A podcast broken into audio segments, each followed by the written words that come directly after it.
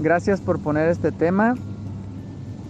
Si vuelve el miedo a determinadas situaciones, ¿qué significa? Miedo a que te mientan, miedo a no superar eso, miedo a que lo estás haciendo ni tan bien, que tu corazón no se abre, miedo para entender y recibir la enseñanza. ¿El miedo qué es? Yo me sorprendí el día que, leí un artículo acerca del miedo que explicaba que, que los seres humanos solo nacemos con dos miedos. Y esos dos miedos nos ayudan a sobrevivir, es un instinto de supervivencia y qué bueno que tengamos esos dos miedos. Son el miedo a caernos, haz cuenta que un bebé por instinto cuando ve un precipicio se hace para atrás porque tiene miedo a caerse eh, eh, este, de hecho he visto TikToks de, niños que están así en estos pisos de vidrio y cuando se sienten así que van a caerse se espantan porque pues es un instinto de, supervivencia, ese miedo a caer.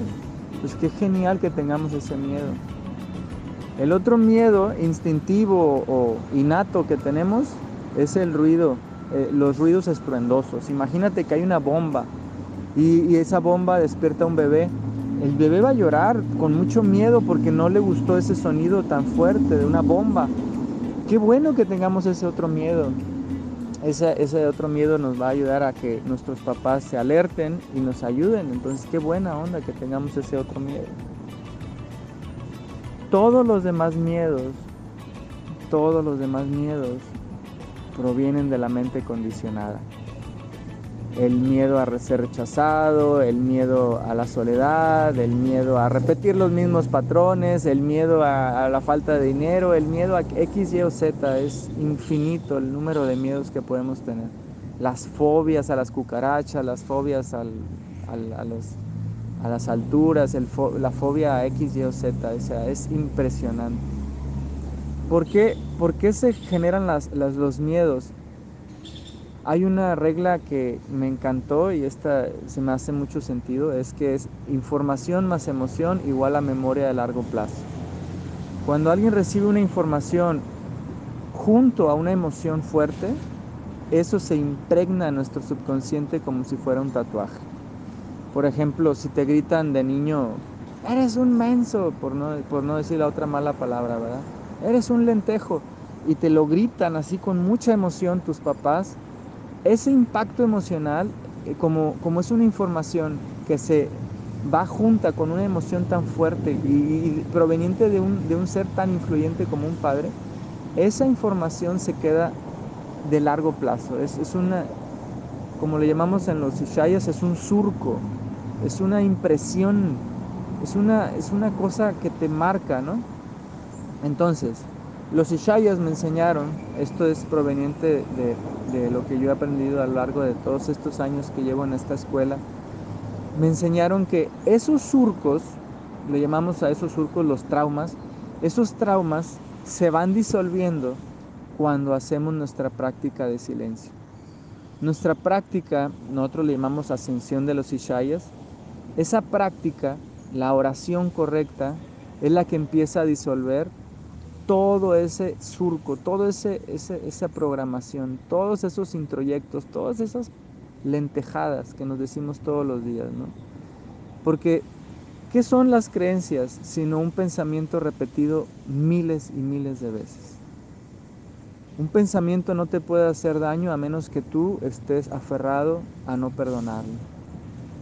No perdonarlo es estarlo repitiendo todo el tiempo, es estando recordándolo todo el tiempo. Que si no tienes dinero, está recordando que eres pobre. Que si no eh, tienes una pareja, que estás solo. Que si X, Y o Z. O sea, todo el tiempo, el único, como dice un curso de milagros, nadie me hace nada. Todo me lo hago a mí mismo, con mis propios pensamientos. Entonces, no es mi papá, no es mi mamá, no es la sociedad, no es el político o la política que está a cargo de tu país, no es nadie quien te hace algo. Es tu atención que está enfocada en esos pensamientos nada útiles. Entonces, ¿qué es lo que hace nuestra práctica espiritual? En este caso voy a poner otra vez de ejemplo a los Ishayas porque son los que me han enseñado todo lo que sé acerca de la meditación. Lo que me han enseñado los Ishayas es que cuando pones tu atención en lo real, ¿y qué es lo real? Lo que te lleva a tu estado natural que es paz, quietud y silencio. Ese es tu estado natural, de ahí provienes. Todo niño nace en paz, todo niño nace en felicidad pura, todo niño es presencia. ¿Qué es lo que nos lleva a la enfermedad? Lo que es contra natura. Quien va contra natura enferma. Quien vuelve a lo natural despierta. Entonces, ¿qué es volver a lo natural? Volver a lo natural es volver a tener una mente en paz, volver a la presencia. Entonces, la práctica espiritual que tú elijas te debe de servir para ese propósito. Y, y vuelvo a repetir lo que repito constantemente. Los Ishayas no tienen contrato de exclusividad con Dios. Elige una práctica, pero elige una guía, porque hoy te voy a dar cinco pasos para despertar que me han ayudado muchísimo. El primero es reconocer que mi guía es incorrecta. ¿Qué significa eso? Reconocer que mi guía es incorrecta es dejar de hacerle caso al coach del miedo ese coach al cual he estado poniendo atención por tantos años.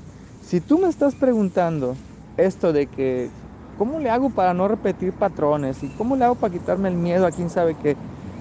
Pues empieza a reconocer que esa guía a la cual has puesto toda tu atención no es correcta. Jamás, jamás, jamás, jamás me ha dado un buen consejo la mente condicionada.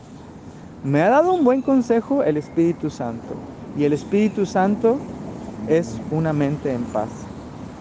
Desde una mente en paz me surgen las mejores ideas. Desde una mente en paz, millones y millones de ángeles vienen a la tierra y me ayudan para que mi deseo más grande del corazón, que es tu deseo también, porque somos una sola mente, se haga realidad. Desde la paz logro todo, desde el ego no logro absolutamente nada. Entonces, primer paso, reconozco que mi ego es incorrecto, que mi ego jamás me va a poder ayudar a superar esto que quiero superar. Segundo paso, pedir ayuda.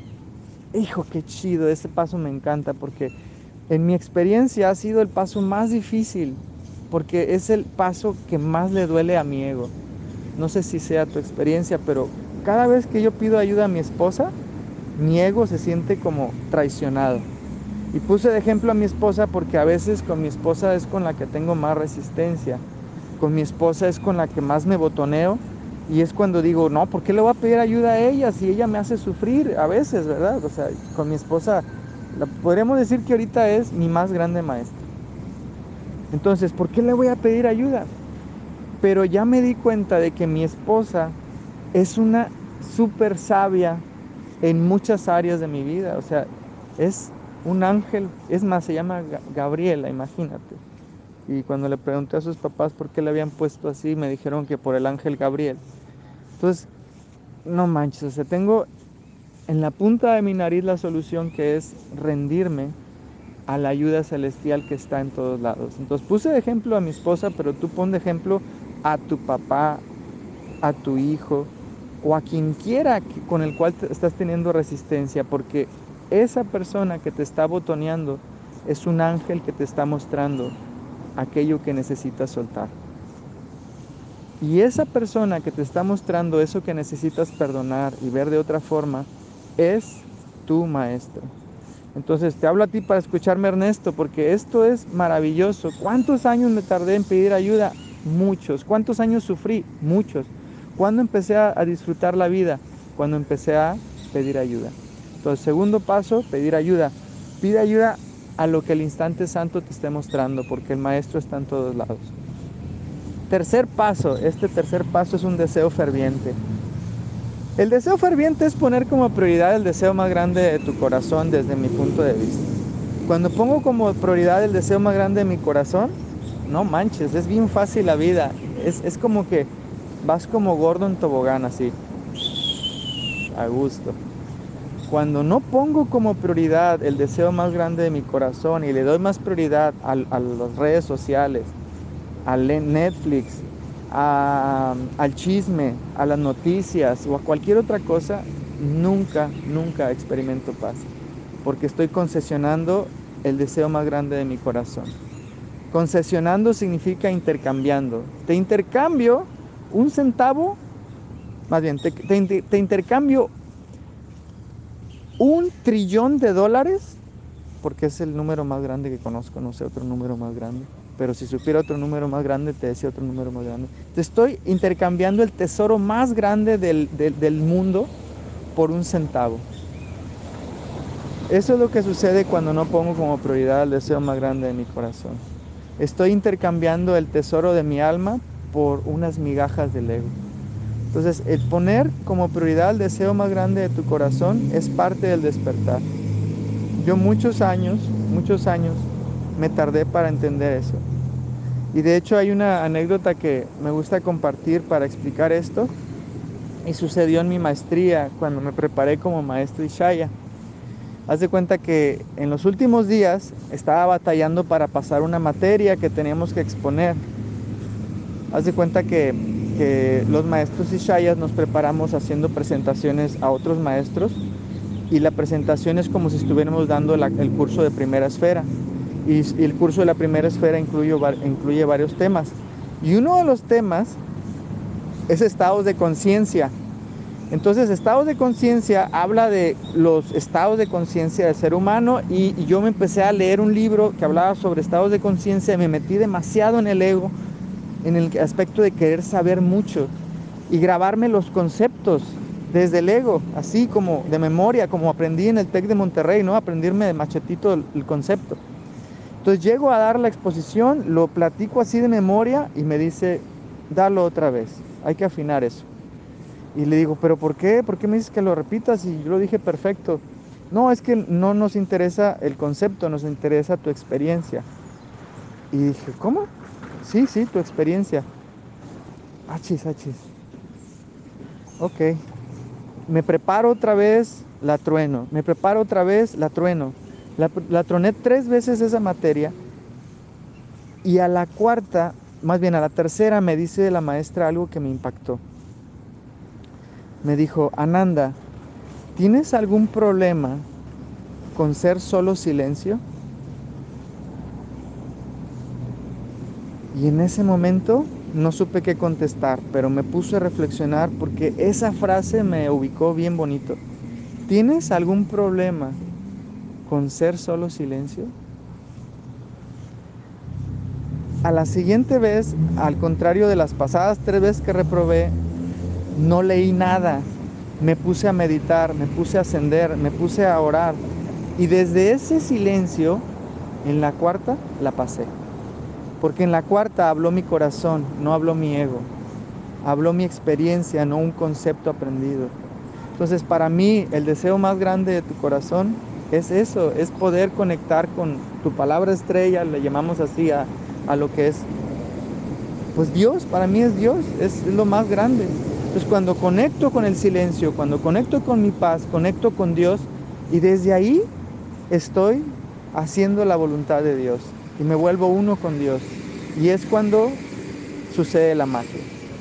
Ahora bien, ¿cuál es el cuarto paso para despertar? El cuarto paso es consistencia consistencia.